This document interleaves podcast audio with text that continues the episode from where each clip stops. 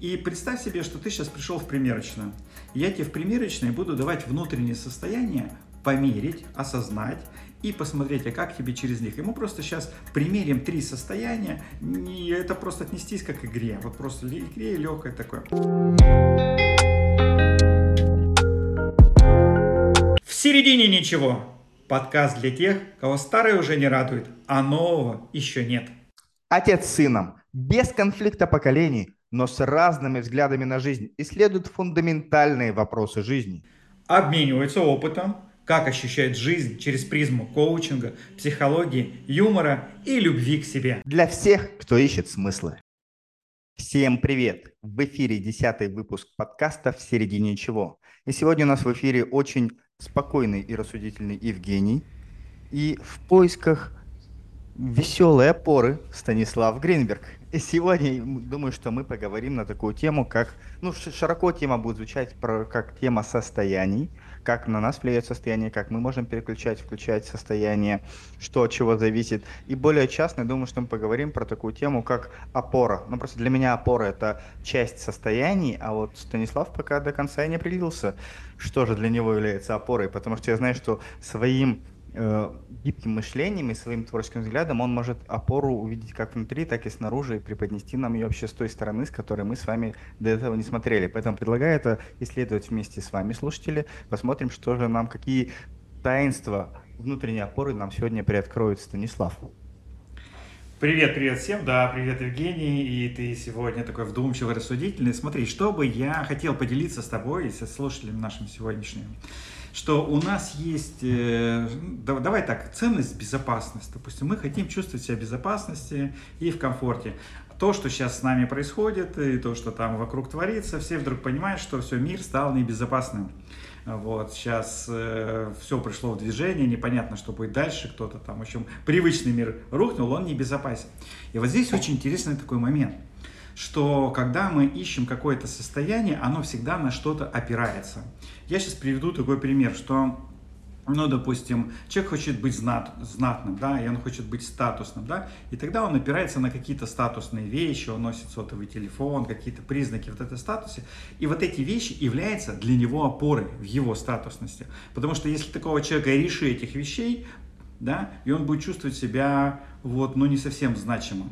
А есть человек, который что-то внутри себя знает, и он опирается в своей значимости на какое-то внутреннее знание. Или, допустим, для кого-то опорой в его значимости является его известность. И он сразу, я такой вот значимый, все меня знают. Потому что как только его известность пропадет, она куда-то исчезнет, она сразу заваливается.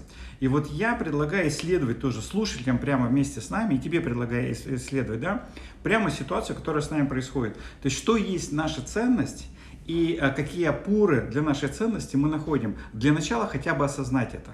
Да, смотри, при этом, простите, мы сегодня вновь будем на коучинг опираться, потому что та философия, которая мной с детства впитана, Станиславом, она во взрослом возрасте впитана, но уже там 20 лет больше с ней живет, поэтому без нее никак. Ну, для начала смотри, мне тут же вспоминается тема, что люди есть внутренний, внутренний референтный и внешний референтный. То есть внутренний референтный человек, который опирается на то, что происходит внутри него, то есть ему важно только его внутренние ощущения, мысли, суждения. И это для него является прям такой опорой-опорой. А внешний референтный как раз-таки те, кто опирается на внешние события, но при этом э, это нормально быть как внутриреферентным, так и внешнереферентным. И в том же самом коучинге мы себя не насилуем и не пытаемся перетащить из одного фокуса внимания в другой фокус внимания. Да, я просто еще для слушателей, кто не в теме коучинга, референция имеется в виду, кому мы больше доверяем. То есть я доверяю своему внутреннему мнению или я доверяю мнению других людей. То есть вот здесь об этом идет речь. Вот. И опираюсь или отталкиваюсь. Люди, которые доверяют больше и опираются на мнение других людей, они все время ходят спрашивают, что, как ты думаешь, как себе там что-то такое, да. А если человек опирается на себя, на свое внутреннее мнение, то ему важно вот своя точка зрения, что другие при этом думают, не имеет значения. Но я немножко сейчас смотри про другое. Сейчас сразу, допустим, а, началась у нас, э, давай назовем это слово, частичная мобилизация. Да? И все вздрогнули, у всех куча вопросов, все почувствовали себя в небезопасности. И вопрос стоит в следующем. То есть я признаю тот факт, что мир рушится, что что-то в нем происходит, да, он как-то перестраивается, и нужно искать новые опоры. Вот. И это не про внешнюю, внутреннюю мотива- э, референцию, мне кажется. Смотри, я просто хотел сказать, что тот, тот пример в самом начале, который ты привел, например, для того, для кого опора – это статусность, и ты привел в пример там, телефоны, часы, автомобиль, еще что-то. То есть для меня это внутренняя референтность, которая проявляется еще и в том контексте, в той поддерживающей среде, которую человек для себя создает.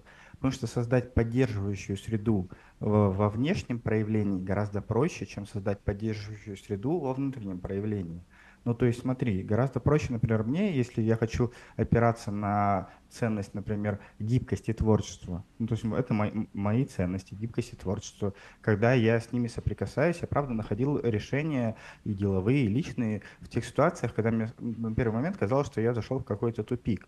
И, будучи внешне референтным человеком, я могу повесить у себя, например, плакат – возле рабочего места или там возле кровати, где я сплю, который будет мне напоминать, что вот э, я гибкий, я творческий. И я создам себе контекст, который будет меня поддерживать. Но при этом он будет меня поддерживать, потому что я буду смотреть вот туда, бок. Или я договорюсь с моей супругой, чтобы она меня в течение недели за завтраком называла «Ах ты мой гибкий творческий муж» или супруг. Вот. А когда человек внутриреферентный, то есть когда он идет с опорой внутри себя и доверяет только на внутренние свои суждения, то там создать поддерживающий контекст немножко сложнее, потому что это уже не просто одно действие, которое в дальнейшем поддерживает, как повесить плакат. Но чтобы повесить плакат, я взял плакат, нашел его, напечатал, повесил, на него смотрю. Мне нужно создать внутреннюю привычку, э, выйти из привычных, ну, из привычки мышления э, на то, чтобы себе находить, вспоминать, обнаруживать, проговаривать ту точку опоры, которую я для себя внутри настроил. То есть я поэтому обозначил, что все-таки по-разному это есть человек. И понятно, что часто ситуации какие-то стрессовые, когда старый мир рушится, они показывают, что тот, у кого была опора внутри себя, и он в чем-то был уверен, знал, как принимать для себя решения или умеет справляться со своими эмоциями, ему спокойнее перестроиться, переключиться на тот новый мир, который появляется. А человек, который исключительно только на внешние проявления как-то реагировал и зависел от них, что ему гораздо сложнее подстроиться. И то, что в массе своей транслируется через те же самые социальные сети, через тезис или через что-то, он им поддается, начинает им доверять и начинает тоже следовать этому. Но при этом э, абсолютно нормально быть как внешне референтным, так и внутренне референтным. И вопрос тогда про э, опору. То есть, когда человек тогда внутри себя находит опору, вот как ее внутри себя не просто найти, а как ее сделать, ну, таким же ритуалом, не знаю, таким же э, привычным форматом, как чистить зубы с утра и вечером. Мы же не задумываемся, там, чищу зубы, не чищу. Я просто беру и чищу зубы утром и вечером. Вот, а с опорой внутри как быть? Ну смотри, э, я первая опора внутри, она может быть выбором, но я немножко прокомментирую то, что ты сейчас сказал. А, есть четкое понимание, что то, что ты говоришь, есть там, где я поддерживаю себя в чем-то, создавая осознанно поддерживающую окружающую среду. Ну, то есть я в моей молодости было как все, кто хотели, там, мальчики, мы росли, нам нравились эти культуристы, мускулисты, и у всех там был Шварценеггер, висел у каждого там его портрет. И этот Шварценеггер, он висел и говорил, все, давай, стремись к, к силе, да. Он не отражал меня, да, то есть если, а он именно просто направлял. Это поддерживающая окружающая среда, да, вот. А есть, где люди находят опору, допустим, в дорогих вещах. Очень хорошо мне понравился в сериале а, в последнем сезоне «Козырьков», когда Шелби говорит своему там этому племяннику, он говорит, смотри, а на часах у него, говорит, посмотри, что у тебя написано на часах. Тут открывает часы, там написано Шелби. Он говорит, смотри, это ты владеешь часами, а не, а не они тобой. Здесь написано на часах, что это часы принадлежат тебе, ты ими владеешь, а они не тебе. И вот здесь вот такой вопрос, что иногда люди покупают какие-то вещи, чтобы продемонстрировать другим, что вот они теперь такие крутые. И э, как бы вот эта ложная демонстрация какая-то, да, как бы подчеркивание своего статуса, для них это не является поддерживающей средой. А есть кто-то, кто купил там, допустим, себе дорогие часы, и это для него поддерживающая окружающая среда, потому что он видит это дорогие часы, и они фокусируют на него, что давай стремись к лучшему, стремись к большему. Здесь все-таки, а, что мы наделяем значением, каким значением и каким смыслом мы наполняем внешнюю вещь. Вот. По поводу внутренней опоры это, на мой взгляд, все-таки какой-то трансформационный выбор, когда либо человек прожил такой ага-момент, ах, вот оно что, оказывается, если я буду в контакте со своим внутренним состоянием любви, состоянием любви, то это дает мне опору. Или если я буду наполнен каким-то там чувством или качеством или смыслом, это дает мне опору. То же самое, допустим, если мы сейчас возьмем игру метафорию, ведь мы же, наша трансформационная игра метафория, сейчас всем скажу, Евгений создал трансформационную игру метафории, коучингу, которая помогает а, войти в ресурсное состояние. И получается следующая вещь, что внутри меня, когда идет негатив полный вокруг, рождается какая-то внутренняя метафора, а, что я уперся в потолок, в стеклянный, там я как белка в колесе, или я топчусь как в болоте. И вот эта внутренняя метафора, которую мы начинаем себя создавать и генерировать, эта внутренняя метафора генерирует негативное состояние. А когда мы создаем какую-то позитивную метафору, то в этот момент у нас и меняется состояние. И как раз вот игра, на мой взгляд, твоя, она и помогает. Если ответ тебе, я могу сказать, твоя игра помогает создать внутреннее, совершенно другую опору. Ну, то есть ты согласен с этим? Нет, просто самому интересно. Ты Смотри, да, смотри, я согласен с этим, но при этом, как ты помнишь, в конце игры еще есть 21-дневное сопровождение, где маленькими сообщениями, маленькими фокусами внимания приходят автоматические сообщения в Телеграме, чтобы то новое состояние, которое человек в себе ощутил, ту новую метафору, которую он в себе получил взамен той нересурсной, не удовлетворяющей его, чтобы она закрепилась и стала вот этой привычкой какой-то, чтобы она с ним интегрировалась. Может, это проблема, ну не проблема, а особенность тех изменений, которые происходят на тренингах, на программах, даже вот это, наверное, чтобы прийти к этому ага-моменту, что я изменился, а мир внешний, он не изменился вместе со мной, он изменился как-то по-другому. И мне важно вот этот сонастроить себя нового с новым миром, который там был. Получается, что тогда здесь получается, что точки зрения опоры и состояния важно создать вот эту синергию, как мое внутреннее состояние, моя внутренняя опора, через что она может проявляться во внешнем мире, как я это могу интегрировать в свой привычный образ жизни, чтобы это стало некой привычкой, чтобы это меня поддерживало, знаешь, на таком бессознательном уровне. Даже если помнишь, у нас есть осознанная компетентность, неосознанная компетентность, mm-hmm. чтобы это было поддерживало как неосознанная компетентность, чтобы я уже сам не замечал, как я сам себя поддерживаю. Что вот эти вот часы, про которые ты привел в пример, что вот они мне принадлежат, а не я им. Потому что я лично, вот ты сейчас привел пример, глядя на часы, всегда, э, я даже не думаю, часы или кто кому принадлежит, я принадлежу времени, чтобы куда-то не опоздать. Но я, правда, редко переключаю фокус на то, что это время принадлежит мне, и я могу им управлять так, как мне хочется и нужно. Я могу управлять собой во времени как не хочется времени, мы не можем управлять. Смотри, а, мы сейчас с тобой практически перевалили уже через десятую минуту, а после десятой минуты у нас во всех подкастах, как правило, нас уже рвет на практическую работу. Я тебе предлагаю сейчас такую работу сделать. Смотри, я предлагаю всем слушателям тоже сейчас прям параллельно с Евгением эту работу делать. Вот а, это будет такая штука, называется следующая. Посмотрите, вот прямо сейчас, и ты, Жень, посмотри, Евгений, посмотри на ситуацию, жизненную, допустим, вот мир изменился, да, и какие-то опоры упали, да, да, и вот как ты сейчас мир, вот он такой небезопасный стал, и что там такое. И представь себе, что ты сейчас пришел в примерочную, я тебе в примерочной буду давать внутреннее состояние, померить, осознать и посмотреть, а как тебе через них. И мы просто сейчас примерим три состояния, не это просто отнестись как к игре, вот просто давай, давай. такое. Вот, смотри, ты смотришь на ситуацию, изменчивый мир, смотришь, какие если есть внутри тревоги, переживания, еще что-то. Я тебе предлагаю, а что если опереться на состояние осознанности присутствия? И когда я сейчас тебе говорю осознанности присутствия, то и всем, кто сейчас нас слушает, смотрите, каждый из нас вкладывает что-то свое в эти слова. Поэтому первое, перед тем, как примирить, нужно проговорить, вот что для тебя такое значит осознанность и присутствие, как ты воспринимаешь эти категории, да, что они для тебя значат, и дальше из них посмотреть. Угу. Что они для тебя значат? Э, смотри, для начала спрошу, есть ли у тебя присутствие 48 размера? У меня просто 48 размер, чтобы точно подошло. Есть, есть, да. Ага, все, смотри, сейчас я закрываю глаза, и ты еще раз, пожалуйста, повтори для слушателей для меня. И я вот мысленно себя одену и смогу тебе ответить прямо из этого ощущения состояния. И всем слушателям рекомендую, если вы не за рулем, тоже закрыть состояние, когда вы будете делать это упражнение. Все. Я сейчас вхожу в состояние присутствия. Так. Вам важно ответить свое. То есть я сейчас могу свое продемонстрировать. Мое состояние присутствия – это состояние свидетеля. Вот прямо сейчас я вижу, воспринимаю мир без правильного, неправильного, хорошего, плохого. Все, вот я сейчас смотрю на мир, у меня нет в нем ни плохого, ни хорошего. А мое состояние вижу. присутствия это про то, что я доверяю просто органам чувств. То есть э, звуки, я вслушиваюсь в звуки, тактильно ощущаю стол, стул, одежду, которая ко мне прилегает, в том числе вот состояние присутствия, как оно на плечах у меня сидит. Запах, обоняние, э, в целом температуру какая-то, которая здесь есть. То есть я, знаешь, становлюсь таким э, соединенным с органами чувств, без мыслей, вот это без анализа, а просто с наблюдением, что происходит вокруг меня вот в рамках того, насколько я готов ощущать. Ну, в смысле, насколько я готов там слышать, чувствовать. Угу. И теперь смотри, что если ты сейчас прямо вот соединишься с этим состоянием присутствия, и как в кино сейчас посмотришь, вот что тебе предстоит дальше делать впереди, какие там разговаривать, с кем встречаться, какие-то дела, может домой ехать, еще что-то. Ты все это проживаешь, проживаешь из состояния присутствия. Как тогда твое состояние, внутреннее ощущение?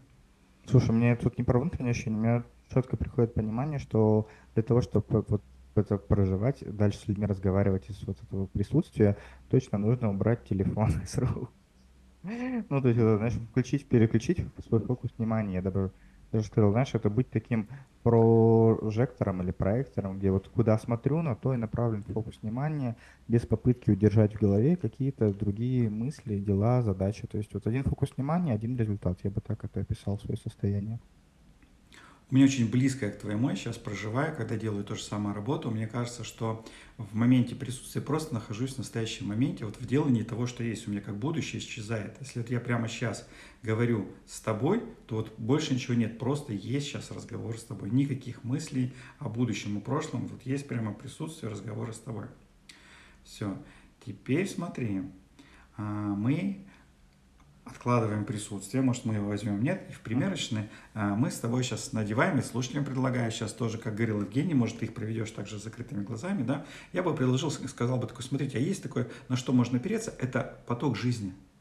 Вот жизненный поток, жизнь течет. Вот есть течение жизни, на него можно опереться. Как лодка, которая плывет по реке, то же самое, я опираюсь на поток жизни.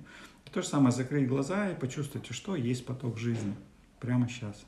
Слушай, ну для меня поток жизни это соединенность с э, природой и со сменяем, сменяемостью природных циклов. То есть вот сейчас вот у нас осень, которая пока еще ранняя, которая чуть дальше станет поздней осенью, перейдет в зиму. И вот это как будто, знаешь, люди, которые живут на природе, в деревне, там, может, до этого когда-то жили, что что бы ни происходило, они синхронизированы с теми изменениями, которые происходят в природе, и больше подстраиваются, не то что подстраиваются, а дружат с ними, нежели с внешними какими-то событиями. Сажают картошку, там выкапывают ее, готовят что-то, пельмени на зиму лепят всей семьей дружно. Ну, то есть какое-то вот это вот следование. Потому что глупо сопротивляться тому, что придет зима, потому что зима просто придет, и к ней можно подготовиться и взять то лучшее, что от нее есть. Снежки, Новый год – праздничное настроение, светло станет наконец-то по вечерам, а не темно, как осенью, без снега. И смотри, вот у меня тоже близкое состояние с тобой, я сейчас чувствую какую-то вот просто тотальную безопасность, что со мной ничего не произойти не может, что я часть какого-то целого.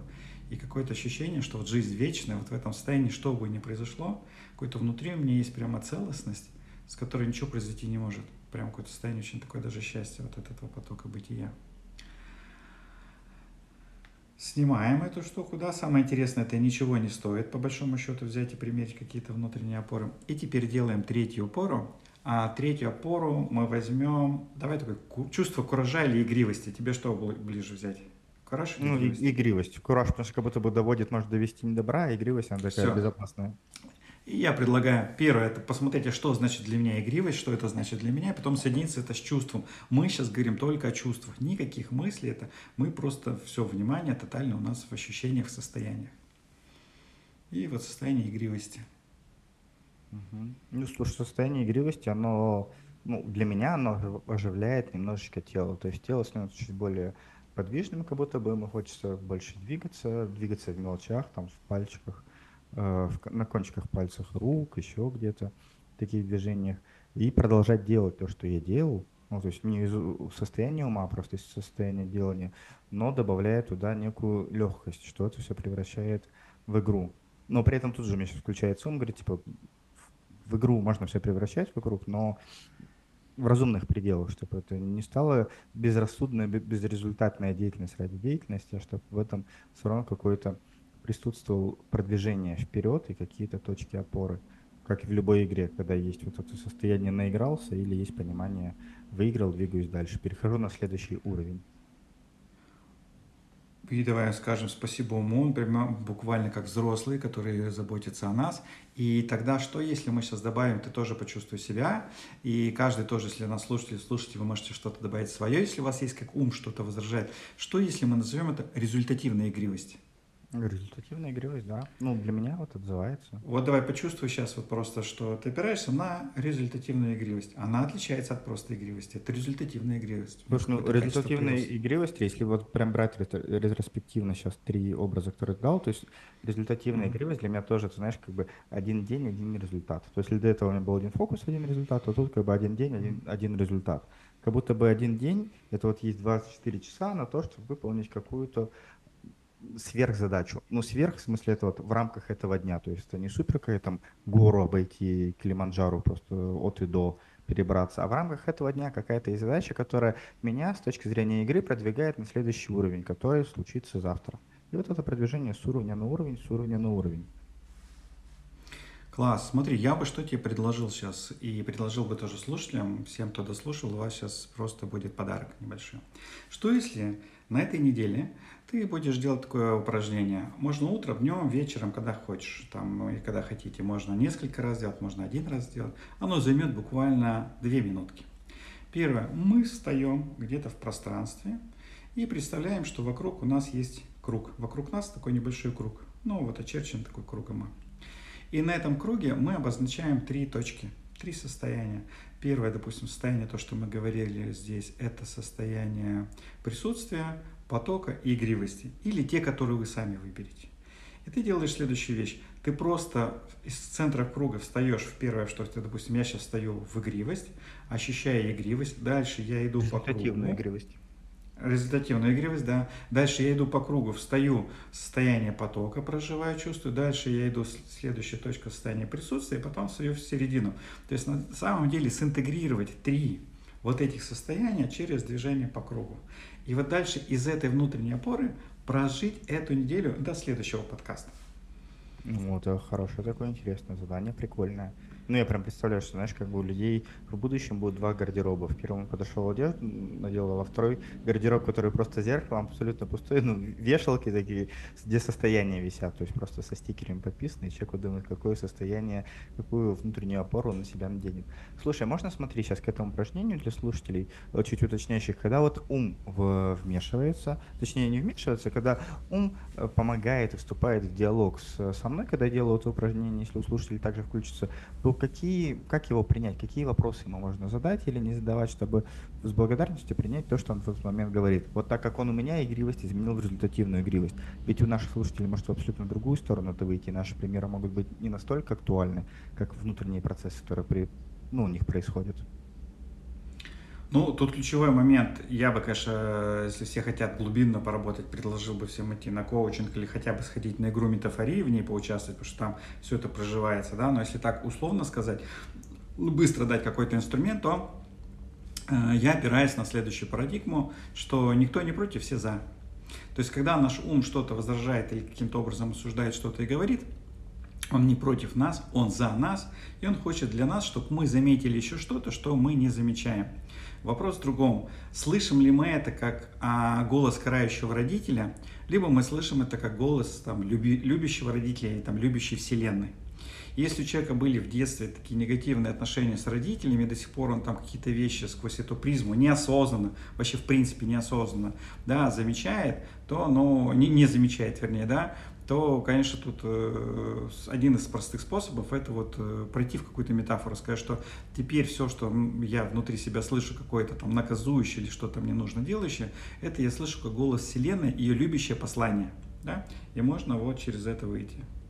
Угу. Круто. А как ты часто сам применяешь вот эту технику, про которую только что рассказал?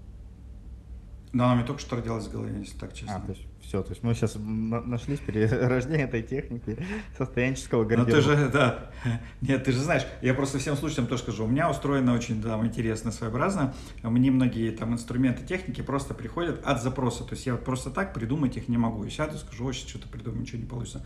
А когда ко мне идет обращение с каким-то искренним запросом, то я бы даже так сказал, что не я придумал, а через меня пришло, допустим, сейчас вот тебе и слушателям, да, то есть как бы и, и вот я больше себя ощущаю все-таки проводника, когда ко мне что-то приходит через какой-то, не знаю, открытый космос к людям, и я это им отдаю, все рождается в моменте. Вот, поэтому у меня есть доверие, я всегда, когда на тренингах тоже рассказываю, что я как облачная технология, вы говорите что-то, я могу даже не знать сейчас, что вам, как вам помочь, но когда вы скажете, во мне внутри произойдет отклик, и дальше это явится. Вот. Такая у меня есть способность. Угу, круто, спасибо. Слушай, а для тех, кто захочет в метафории вот соприкоснуться и сыграть со своей метафорой, я в комментариях также прикреплю ссылку на тест-драйв игры, который мы 6 лет тому назад записывали с тобой, там, где ты проводишь на ютубе ролик, чтобы человек мог зарисовать. Потому что, ну, я правда рекомендую это сделать, э, поиграть с самим собой, хотя бы даже в таком в онлайн-формате, в усеченном, потому что в метафории заложен элемент арт-терапии, потому что метафора, которая вам приходит, это внутреннее чувство состояния дискомфорта, которое у вас есть, вы выгрузите из бессознательного на рисунок, и этот рисунок измените. И прям вот этот арт-терапевтический эффект э, сработает и внутри вас освободит пространство, как раз-таки то самое пространство, которое, в которое легче будет наполнить теми состояниями, которые вот мы только что делали в упражнении. Слушай, ну я тебе еще тоже поделюсь. Я первое хочу сказать тоже всех, кто слушает. На самом-то деле же у нас много игротехников, то есть э, можно найти в своем городе игротехника метафории, да, вот, или же сыграть в онлайн. А мы сегодня как раз разговаривали с э, Машей Нафанаиловой, она из Якутска, она поделилась следующее, она провела уже больше трех 300 игр с группами. Вот. И недавно к ней пришла девушка, рассказала, говорит, хочу еще раз сыграть. Она поблагодарила, она говорит, слушай, я в первую игру работал над своим бизнесом, и он у меня теперь есть, все, у меня теперь есть бизнес. И говорит, сейчас вторая игра, я хочу сыграть, ага, чтобы этот без ипотеки купить квартиру. Я прям так порадовался. Мне прям очень. Что-то играет. Слушай, давай, наверное, в завершении традиционно какой-нибудь фильм, вот, ну, просто посоветуем. Понятно, что сейчас вот...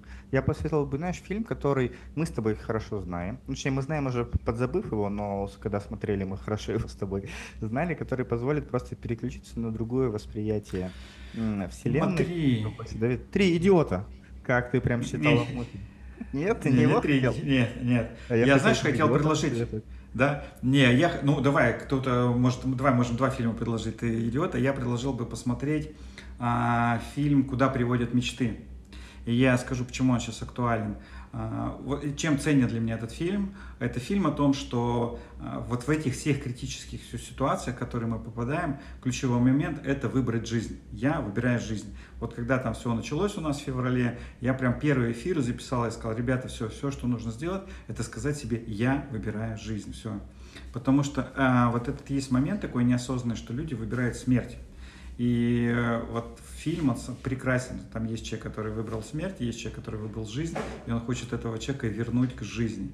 Вот, и этот фильм в этом поддержит. есть, вот ну, фильм знаю. такой, знаешь, непростой, я прямо его вспоминаю. Я помню, когда я его смотрел, там первый раза два у меня слезы-то наворачивались там регулярно на глаза. Да. Ну, то есть вы будете ну, готовы, если это будет смотреть. То есть он правда про то, как выбрать жизнь, но при этом э, сам контекст того, что там происходит, и некоторые метафоры, которые там они показывают визуально, они такие не самые э, простые и легкие. То есть, ну, все равно фильм нужно подготовиться. То есть в этом плане ты идет это повеселее. Сел, смотришь и радуешься.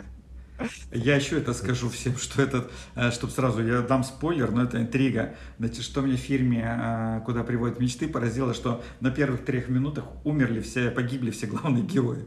Я думаю, а кто, про что сейчас фильм-то будет, кто там будет играть, если никого нет. В общем, это такая была интересная штука.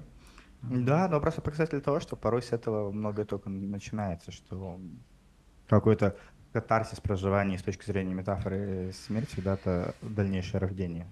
Этим. Да. Все, я предлагаю заканчивать и завершать. И прям всем предлагаю, Жень, ты здорово предложил. Это первое, сделать свое примерочное состояние. Можно прямо стикерами написать какие-то состояния, их э, просто брать и одевать свои внутренние. А второе, вот это упражнение с кругом, которое дает интеграцию трех состояний тоже. И э, давай ты поделишься, что к чему тебя привело, то есть опыт ты получил в 11 подкасте, расскажешь. Да. И я бы даже еще больше даже резюмировал. То есть по-хорошему сначала посмотреть любой из фильмов, которые мы предложили, либо «Куда приводят мечты», либо «Три идиота».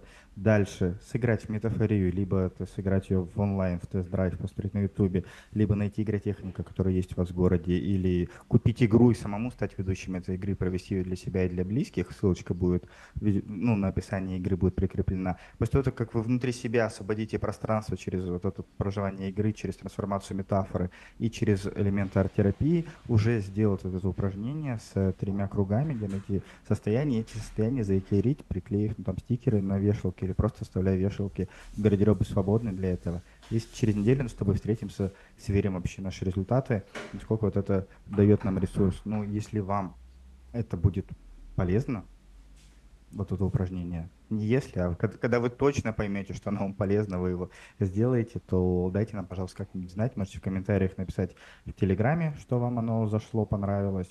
Можете отправить кому-то из своих друзей, знакомых, кому вы хотели, чтобы они тоже познакомились с этим упражнением, чтобы поддержать их вот с этой точкой внутренней опоры. Ведь, как у нас говорил кто? Архимед, дайте мне точку опоры, я заменю этот мир. А я бы сказал, что дайте мне внутреннюю точку опоры для меня, и я сохраню свой внутренний мир.